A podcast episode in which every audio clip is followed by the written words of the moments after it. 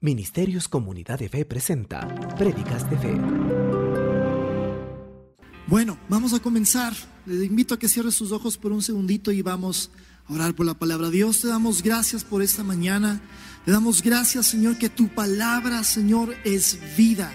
Señor, tu presencia es vida. Donde tú estás hay vida, Señor. Y hoy oramos, Señor, que mientras escuchamos tu palabra, Señor, vida paz y victoria, Señor Padre, inunde en nuestro corazón en esta mañana. En el nombre de Jesús, amén y amén.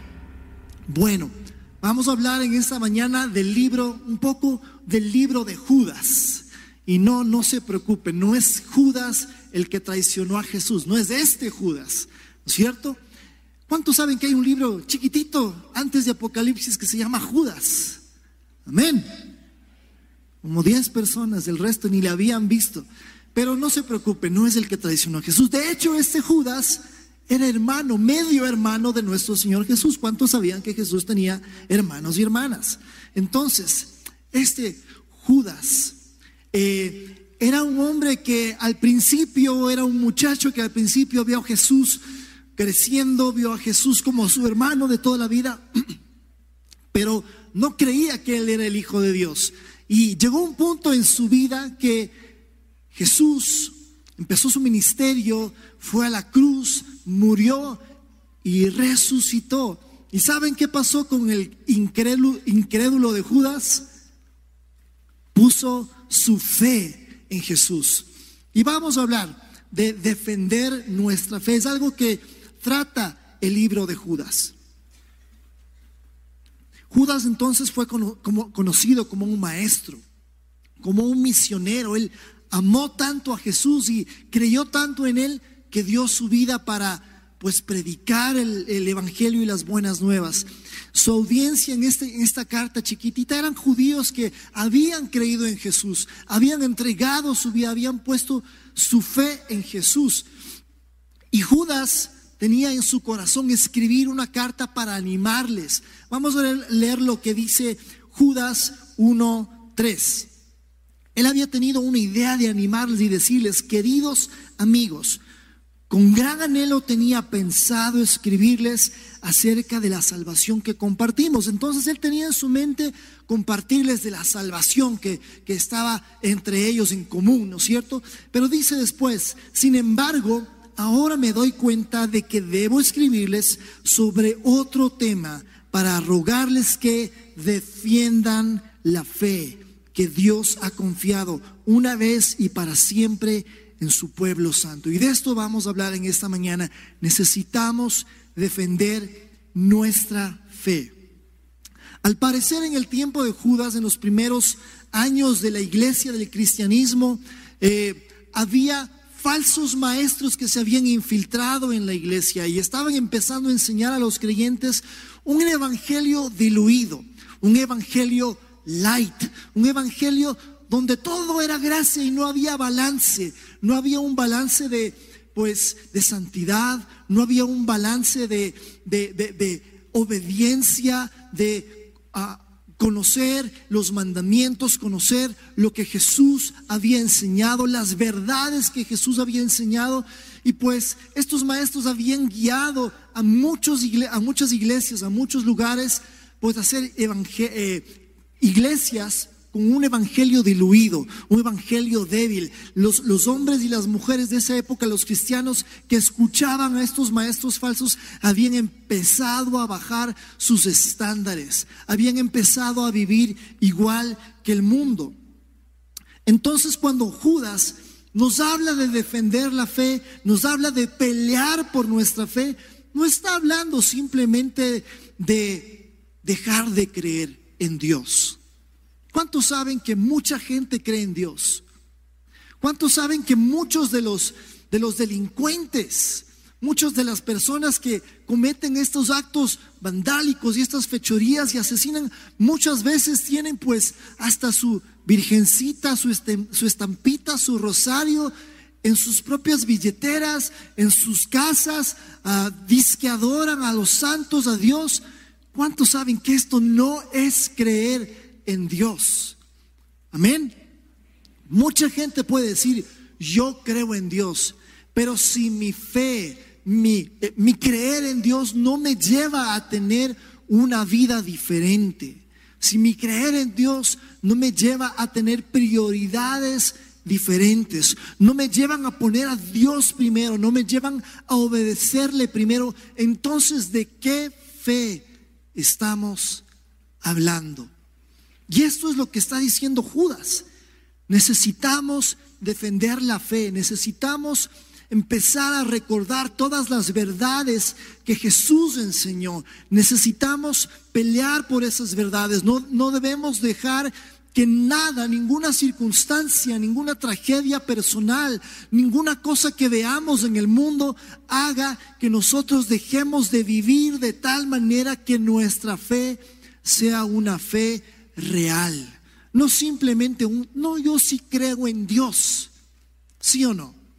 Todos, tal vez aquí, la gran mayoría creemos que hay un Dios, pero es muy diferente decir yo creo en Dios que decir yo vivo para Dios. Dios está sentado en el trono de mi corazón y yo le obedezco. Entonces, si nuestra fe no nos lleva a vivir una vida donde no nos conformamos a este mundo, si nuestra fe no produce un cambio de vida, un cambio de prioridades, si no nos lleva a actuar, si no nos lleva a una acción, si no nos lleva a vivir para Dios, si no nos lleva a servirle a Dios, si no nos lleva a tener un cambio en nuestras familias, en nuestras propias prioridades, en nuestras, eh, en nuestras, eh, en nuestra visión para nuestra vida, entonces es una fe muerta. Santiago, ¿saben que Santiago era hermano de Judas? Hermano de Jesús. Santiago dice algo muy interesante. Vamos a ir a Santiago 2.14. Santiago 2.14 dice lo siguiente, amados hermanos, decía este pastor llamado Santiago, ¿de qué sirve a uno decir que tiene fe si no lo demuestra con sus acciones? ¿Puede esa clase de fe salvar a alguien? Y yo creo que esta es la pregunta, iglesia, que nos está haciendo Dios. Vamos a Santiago 2.17, un poquito más adelante. Esta es la pregunta que nos está haciendo Dios. Tal vez dices que tienes fe, tal vez vienes a comunidad de fe, pero tu fe está cambiando tu vida. Tu fe está haciéndote diferente a la gente que vive en tu conjunto, a la gente con quien vas al trabajo. Tu fe te hace diferente. Mire lo que dice Santiago 2.17. Como pueden ver, la fe por sí sola no es suficiente. Diga conmigo, no es suficiente. A la persona que está a su lado, dígale, no es suficiente. A menos que produzca buenas acciones, está muerta y es inútil. ¿Verdad? Entonces, esta es la fe que Judas en su carta nos llama a defender. Una fe que nos cambia. No una fe que nos hace venir a la iglesia simplemente y aquí estamos y a veces estamos medios distraídos, medios dormidos y vamos y regresamos a nuestras casas, regresamos a nuestros lugares de trabajo y no hay un cambio en nosotros. Esa no es la fe de la que está hablando ni Judas ni su hermano Santiago. Nuestra fe a la que debemos defender es una fe que produce cambios. Esto es lo primero que quiero que entendamos. ¿Cómo se ve alguien que ha perdido su fe? Mire, Estamos pasando tiempos donde es fácil perder la fe. Si es que su fe no está plantada y está cimentada. Hay muchas cosas que han sucedido en estos últimos tres años. Hay muchas tragedias. ¿Cuántos han tenido tragedias? Muertes, pérdidas de trabajo, situaciones difíciles que a muchas personas le han llevado a pues a, tener un sacudón en su fe, a pensar, Dios, yo pensaba que todo me iba a, ver, a ir bien si es que yo te creía a ti. Pero acabamos de leer, el pastor nos acaba de dar ese versículo en Juan 16:3, ¿no es cierto? En el mundo, dice la palabra, dice Jesús, en el mundo vamos a tener aflicción. ¿Qué quiere decir eso? Vamos a tener problemas. En el mundo, en este mundo en que vivimos, es un mundo caído, es un mundo que por un tiempo más está gobernado por el enemigo. Y sabe, en ese mundo suceden cosas, suceden cosas malas, suceden tragedias. Y no por esto nosotros vamos a soltar nuestra fe. No por esto nosotros vamos a dejar de vivir con todo nuestro corazón en los principios que Jesús nos enseñó. Mire, si usted ha batallado en su fe, quiero decirle, quiero animarle, usted no es el único. ¿Sí? Pero ¿sabe qué? Debemos afirmarnos. Hay varias personas en la Biblia que usted ni se imaginaría que casi pierden su fe. Uno de ellos, ¿quién sabe quién fue Juan el Bautista? ¿Se acuerdan de Juan el Bautista? Él fue, primero él era el primo de Jesús. Luego fue el, ah, el que vino antes para preparar el camino de Jesús. ¿No es cierto? Jesús mismo habló de él. No hay un hombre que haya nacido de mujer que sea más grande que Juan el Bautista. Era, era el duro Juan el Bautista entonces, ¿verdad? Entonces, llega el momento que Juan el Bautista, por predicar, por hablar, por, por, ponerse eh, enfrentando el pecado de la autoridad del, del rey Herodes en ese tiempo, termina en la cárcel y empieza a sufrir y empieza a dudar. Usted se acuerda cuando él empieza a reunir a sus discípulos y les dice, vayan y pregúntenle a Jesús, ¿no es cierto? Vamos a ir a Lucas, versículo 7, y vamos a ver algunos versículos ahí capítulo 7 y versículo 23. Vamos a ir desde el 18 más bien, hasta el 23. Dice, los discípulos de Juan el Bautista le contaron todo lo que Jesús hacía. Entonces Juan llamó a dos de sus discípulos y los envió al Señor para que le preguntaran, ¿eres tú el Mesías a quien hemos esperado o debemos seguir buscando a otro? ¿Qué pasó con Juan? Él había bautizado a Jesús, los cielos se habían abierto, Dios mismo había hablado y había dicho, este es mi hijo. Y Juan estaba ahí. Juan escuchó esas mismas palabras, pero a causa de su sufrimiento, a causa del momento en que se encontraba tan difícil Juan en una prisión, en un lugar de mucho sufrimiento y dolor, empezó a dudar el enemigo empezó a meterse en su corazón y a decir, tal vez ese Jesús, tu primo, quien tú bautizaste, quien tú declaraste que no había alguien parecido a él, digno de, que no había nadie de desatar su calzado, tal vez él no es el Mesías. Y Juan llegó al punto de preguntarles a sus de mandarles a sus discípulos a que vayan a preguntar, ¿es este Juan, es este Jesús el Mesías? ¿Se da cuenta? Otra persona más, Pedro. ¿Cuántos saben que Pedro también tuvo un momento difícil en su fe a causa de su tristeza, a causa de que él había traicionado al maestro, traicionado a Jesús. ¿Cuántos saben que Pedro, todos sabemos esta historia, que Pedro niega a Jesús en el momento de su crucifixión? ¿No es cierto? Ustedes se acuerdan y, en el momento que Jesús, después que resucita y va nuevamente donde Pedro y le dice, Pedro, yo he orado por ti porque Satanás me ha pedido para qué? Para sacudirte. Pero yo he rogado al Padre que te mantenga firme en tu fe. ¿Sabe cuál es el objetivo número uno del enemigo? No es quitarle el trabajo, no es darle un cáncer, no es que se muera su mejor amigo, no es que le pase alguna tragedia. Ese, ese no es el enemigo, ese, el enemigo no, no va atrás de su dinero, no va atrás de su salud, a eso no le importa a él. Lo que él quiere destruir es su fe. Porque su fe es lo que a usted le mantiene firme y le mantiene en camino a la eternidad, en camino a la vida eterna, en camino a, a la presencia eterna de Dios. Eso es lo más precioso. Usted puede irse de este mundo sin trabajo, sin salud, pero se va a la presencia de Dios. Usted ganó, como decía el pastor Santi. Yo gané, mi hijo ganó. ¿Sabe por qué? Porque Dios, para Dios eso es lo más importante. Todo lo que vivimos aquí es temporal, todo lo que vivimos aquí es pasajero. Nuestra verdadera victoria está en el cielo. Y si es Satanás, si el enemigo le roba su fe, le quita su fe a través de cualquiera de estas cosas que él puede traer, ¿sabe qué? Usted pierde y él gana.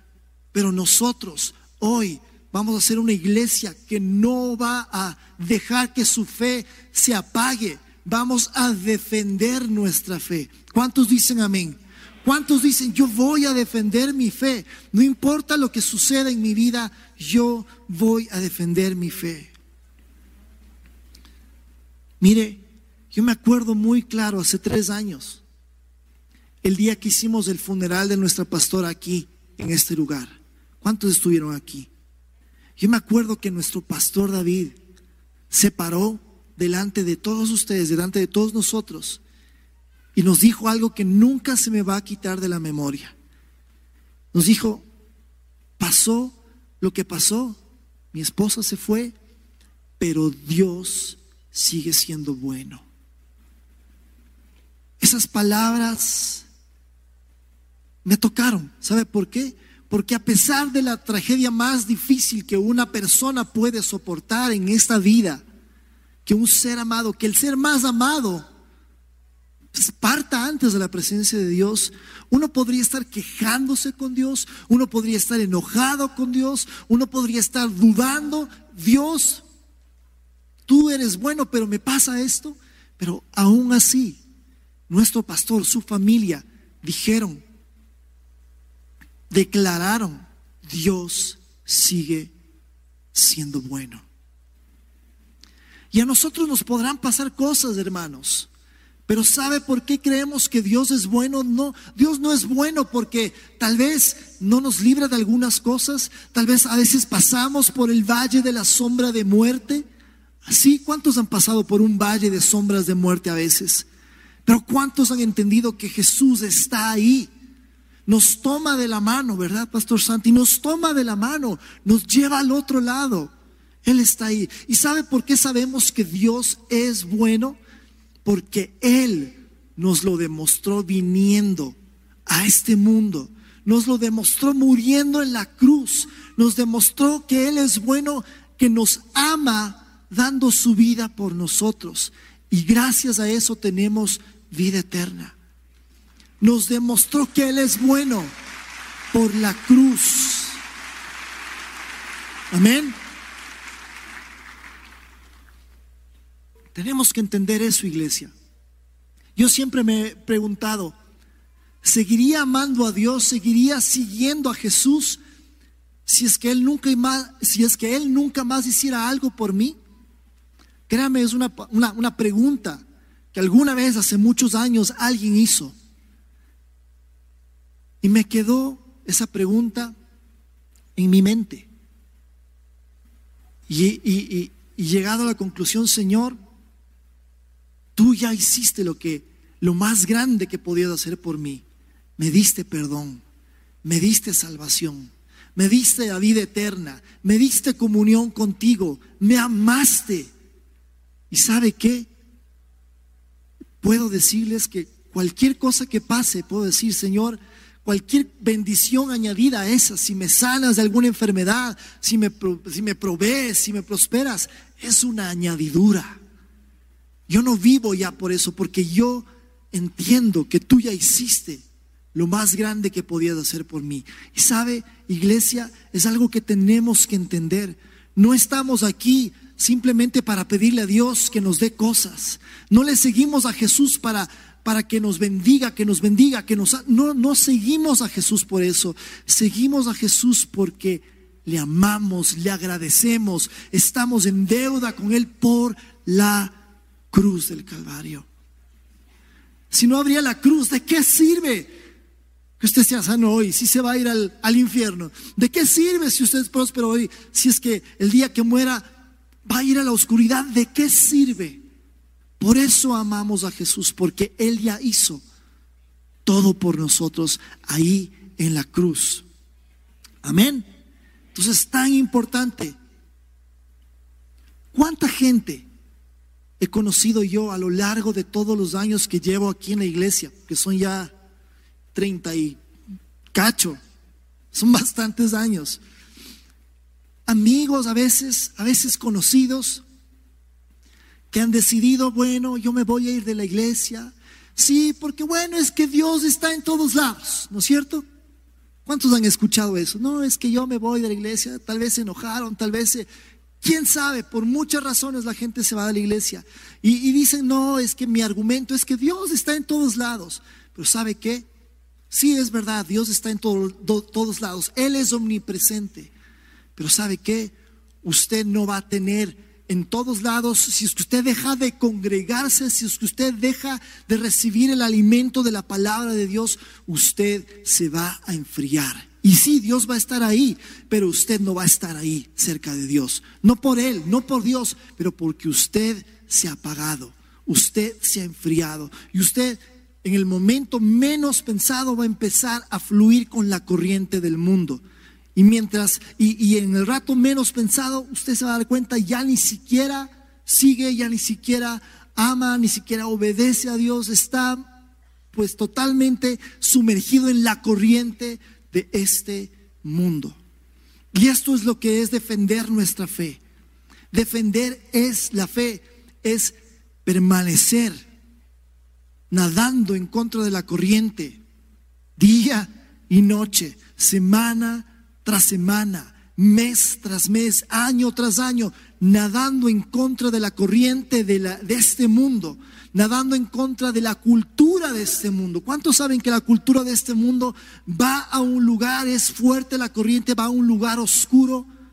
Todos sabemos, hemos hablado aquí en la iglesia de todas las cosas que este mundo promueve, todas las cosas que el mundo llama bueno y que Dios llama malo y que Dios llama bueno y el mundo lo llama malo. ¿Cuántos saben que ese es la, esa es la corriente de este mundo? Y sabe, cuando uno dice yo voy a defender mi fe, no se trata de eh, simplemente obedecer 100 reglas, 100 mandamientos, no se trata de eso. Seguir a Jesús es difícil no porque haya que cumplir mil mandamientos. Seguir a Jesús es difícil porque usted y yo nos tenemos que mantener todo el tiempo nadando en contra de la corriente. ¿Y sabe qué es lo que nos mantiene fuertes para nadar en contra de la corriente? Nuestra fe siendo alimentada día tras día en su casa, en su momento con Jesús, en la iglesia, semana tras semana, en la célula. Esto es lo que alimenta nuestra fe y nos da el poder de mantenernos caminando y nadando en contra de la corriente de este mundo. Por eso Judas dice, defiende tu fe. ¿Estamos aprendiendo algo? Defiende tu fe. Judas al final de su carta, vamos a ir nuevamente a Judas, el penúltimo libro de la Biblia, que tiene un solo capítulo, chiquitito. Pero Judas se pone bien intenso hacia el final y, y empieza a animar a los creyentes, a decirles cómo pueden vender su fe versículo 20, capítulo 1, versículo 20 dice, pero ustedes, queridos amigos, yo les digo a ustedes, comunidad de fe, querida iglesia, deben edificarse unos a otros en su santísima fe. ¿Qué quiere decir esto? Esta es la primera cosa que nos dice Judas si queremos mantenernos firmes en la fe. Deben edificar su fe. ¿Cómo edificamos la fe?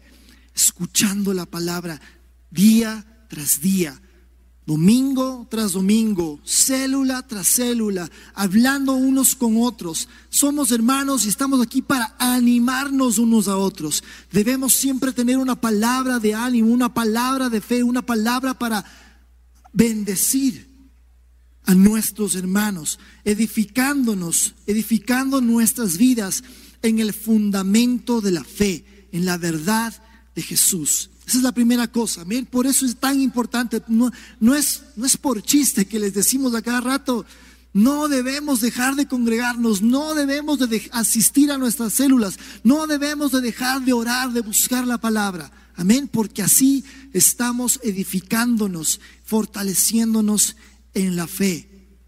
Número dos, dice orar en el poder del Espíritu Santo. ¿Cuántos saben que la oración es tan vital. No es importante nada más, es vital. Si usted y yo dejamos de orar, dejamos de conectarnos, dejamos de alimentar nuestra fe, entonces dice aquí Judas, debemos permanecer en oración todo el tiempo. Amén. En comunión con Dios todo el tiempo, en dependencia con Dios todo el tiempo. Eso no quiere decir que usted viva aquí en la iglesia 24 horas 7 al día y 7 días de la semana orando. Sería bueno, pero en todo lugar donde usted está, usted debe estar en contacto, en comunicación con el Espíritu Santo, dejando que el Espíritu Santo le hable. ¿Cuántos saben que la oración nada más no es nada más hablar y hablar y hablar? Es petición también, pero no es solo eso. ¿Cuántos saben que la oración es escuchar la voz del Espíritu Santo? ¿Alguien? La oración es escuchar la voz del Espíritu Santo. Y si usted no escucha la voz del Espíritu Santo, ¿cómo le va a obedecer? Entonces lo segundo, permanecer orando, escuchando la voz del Espíritu Santo. Número tres, mantengan sus vidas seguras en el amor de Dios, dice Judas. ¿Cómo nos mantenemos seguros en el amor de Dios? Cuando tenemos comunión con Él, cuando le estamos adorando, cuando estamos postrados día a día en la presencia de Dios, buscándole, dándole gracias por cuanto Él nos ha amado. Si hacemos estas cosas, créame, usted no va a dejar que su fe se marchite, se debilite, se diluya. Usted va a permanecer fuerte. Número cuatro, esperar la misericordia que vendrá de parte de Jesús. Eso está, todo esto está en Judas, en los últimos versículos. Esperen la misericordia. ¿Cuántos saben que nuestro Dios es un Dios lleno de misericordia? Que Él nos va a rescatar, que Él es bueno, que Él está por nosotros, que Él está de nuestro lado. Dios nos va a ayudar. Número cinco, tener compasión por los que no están firmes. Es tan importante.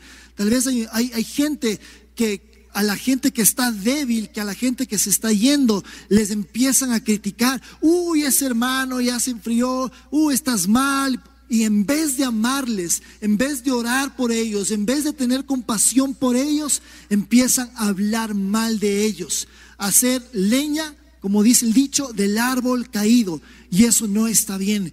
El, Señor Jesús, Judas, su hermana, nos dice, debemos tener compasión, debemos orar por esas personas que están débiles en la fe, que están a punto, ya dicen que ya no quieren venir a la iglesia, ore por ellos, gáneles nuevamente.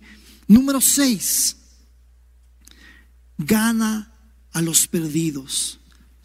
¿Sabe qué? Esta es una iglesia que tenemos que amar a los perdidos y debemos ganar a los perdidos. ¿Cuántos saben que la gente que está allá afuera, que no conoce a Jesús, el día que se mueren sin Jesús, se van al infierno? ¿Cuántos saben eso? Usted tiene seres queridos que no conocen a Jesús. ¿Usted quiere que se vayan al infierno? Entonces gáneles. Gáneles, hermano. Esto nos va a mantener siempre firmes en nuestra fe. Y por último, dice Judas, aborrecer el pecado y no contaminarnos. No debemos caminar en la corriente de este mundo. Somos luz, no somos tinieblas, no somos personas que están haciendo lo mismo que la cultura está, lo que la cultura está mandando. Nosotros somos diferentes, somos apartados para Dios, tenemos un propósito Tenemos un plan de Dios en nuestras vidas y debemos estar cerca de Él y no compartiendo las cosas que el mundo está haciendo, que están en contra de Dios. ¿Cuántos dicen amén? Yo le pido que cierre sus ojos, por favor. Señor, en esta mañana oramos y te pedimos, Señor, fortalece nuestra fe. Queremos defender nuestra fe. Señor, porque vivimos en medio de una cultura, vivimos en medio de tiempos difíciles, en tiempos, Señor, donde se han visto cosas terribles desde la pandemia, Señor, hasta acá. Y no solo la pandemia, pero hay muchas cosas muy complicadas. Nunca queremos pensar, Señor, estas cosas puedan llegar a debilitar tanto nuestra fe que terminemos lejos de ti, Señor. No permitas, Jesús. Señor, fortalece nuestra fe al nosotros Señor, buscarte cada día, a nosotros amarte intensamente cada día, a, nosotros hacer tu voluntad. Tal vez hay gente aquí en esta mañana que ha estado sintiéndose débil, pensando, aún considerando, ya para qué vengo a la iglesia, ya para qué voy a una célula. He orado, he hecho muchas cosas y no veo cambios. El Señor te dice en esta mañana, yo estoy contigo. No desmayes. No dejes de creer. El premio para los que creen es la vida eterna. No dejes tu premio por una, por una tontería. No dejes tu premio por una ofensa. No dejes tu premio por el dolor. No dejes tu premio por la depresión. No dejes de creer. Esto es lo que el Señor está hablando a cada corazón en esta mañana. No dejes de creer. Defiende tu fe. Defiende tus principios. Defiende todas esas cosas que están escritas y que son verdad. Gracias Jesús. La palabra de Dios dice que el único camino a la salvación es a través de Jesús y su sacrificio en la cruz. Te invitamos a que hagamos juntos esta oración de entrega a Jesús. Por favor, repite después de mí. Señor Jesús, te acepto en mi corazón. Te invito a que seas mi Señor y mi Salvador. Te pido perdón por todos mis pecados y acepto que te necesito. Hoy te proclamo mi Señor y Salvador y te pido que entres a mi vida. Ayúdame cada día a conocerte más y a seguir tus mandamientos. Te agradezco por hacerme parte de tu reino. Pongo en tus manos mi vida, mi familia y mi corazón. Gracias por tu perdón y amor. Amén. Si es que hiciste esta oración por primera vez, te animamos a que asistas a la iglesia para más información, comunícate al 2536210 o visítanos en www.cdf.net.